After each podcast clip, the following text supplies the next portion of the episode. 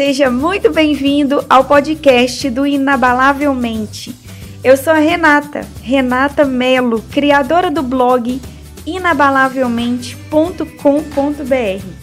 E eu verdadeiramente acredito que você pode conquistar todos os seus sonhos se você tiver uma mente programada para isso.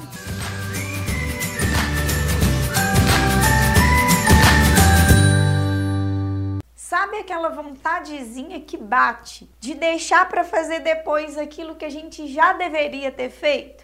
Pois é, a ciência chama ela de procrastinação hábito de deixar para depois. Mas também eu acrescentaria que procrastinar não é só deixar para depois é também colocar tarefas no lugar daquela que você deveria estar tá fazendo primeiro. Você já passou por isso? De tentar fazer uma coisa importante e ser seduzido por outras tarefas, por redes sociais, e aí quando você se dá conta, você perdeu horas e não fez nada? Quem nunca, né? A procrastinação mexe tanto com o desempenho humano que a cada dia saem artigos e artigos dizendo do impacto disso no comportamento humano. Tem até um estudo que sugere que a procrastinação possa estar nos nossos genes. Porque os nossos ancestrais antigamente tinham que sair para caçar e no meio do caminho aparecia o predador. Aí eles tinham que mudar de tarefa porque senão corria o risco de ser predado. Com isso, esse estudo sugere que nós aprendemos a mudar facilmente de tarefa e esse comportamento está no nosso DNA. Mas enfim, Hoje eu quero te dar três formas de você diminuir o hábito de procrastinar.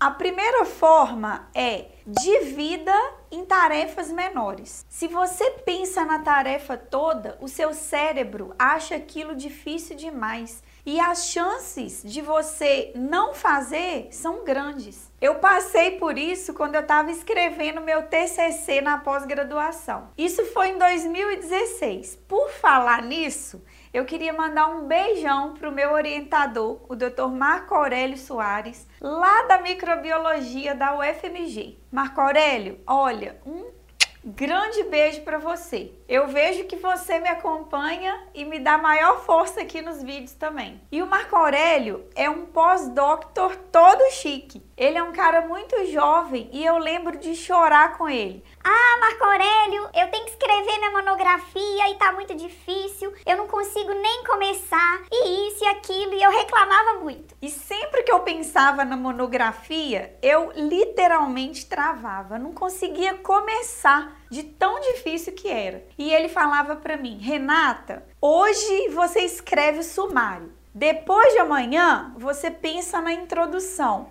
Mês que vem, você pensa no primeiro capítulo. E eu lembro que eu fui a primeira da turma a concluir a minha monografia, justamente porque eu aprendi a dividir em tarefas. Isso parece besteira. Mas se você pensar em tudo que você tem que fazer, você trava. Agora, se você divide, as próprias pequenas vitórias vão te animando a dar o próximo passo. A segunda forma de diminuir a procrastinação e pegando o gancho da primeira é comemore as pequenas vitórias. Quando você divide a tarefa grande em pequenas tarefinhas, o ideal é que você comemore cada vez que você concluir uma dessas tarefas pequenas. O seu cérebro entende que você está vencendo e a sua mente vai fazer tudo para que você continue em frente. Quando você faz isso, comemorar suas conquistas, hormônios do bem caem na sua corrente sanguínea. E a sensação de estar no caminho certo dá um upgrade naquela conquista maior. Então nunca perca a oportunidade de comemorar todas as suas conquistas. A terceira maneira de diminuir a procrastinação é fazendo o seguinte: Respire.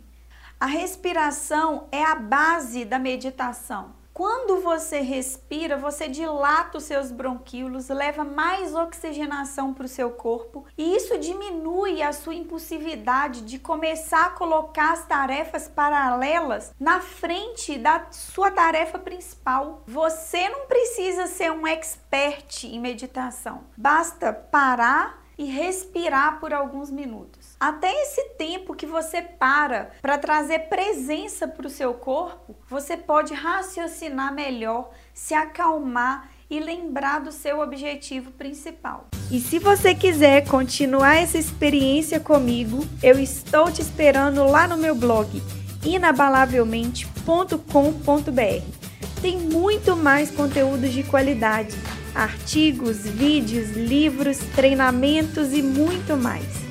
Um grande abraço, fique com Deus e até o próximo episódio. Tchau, tchau!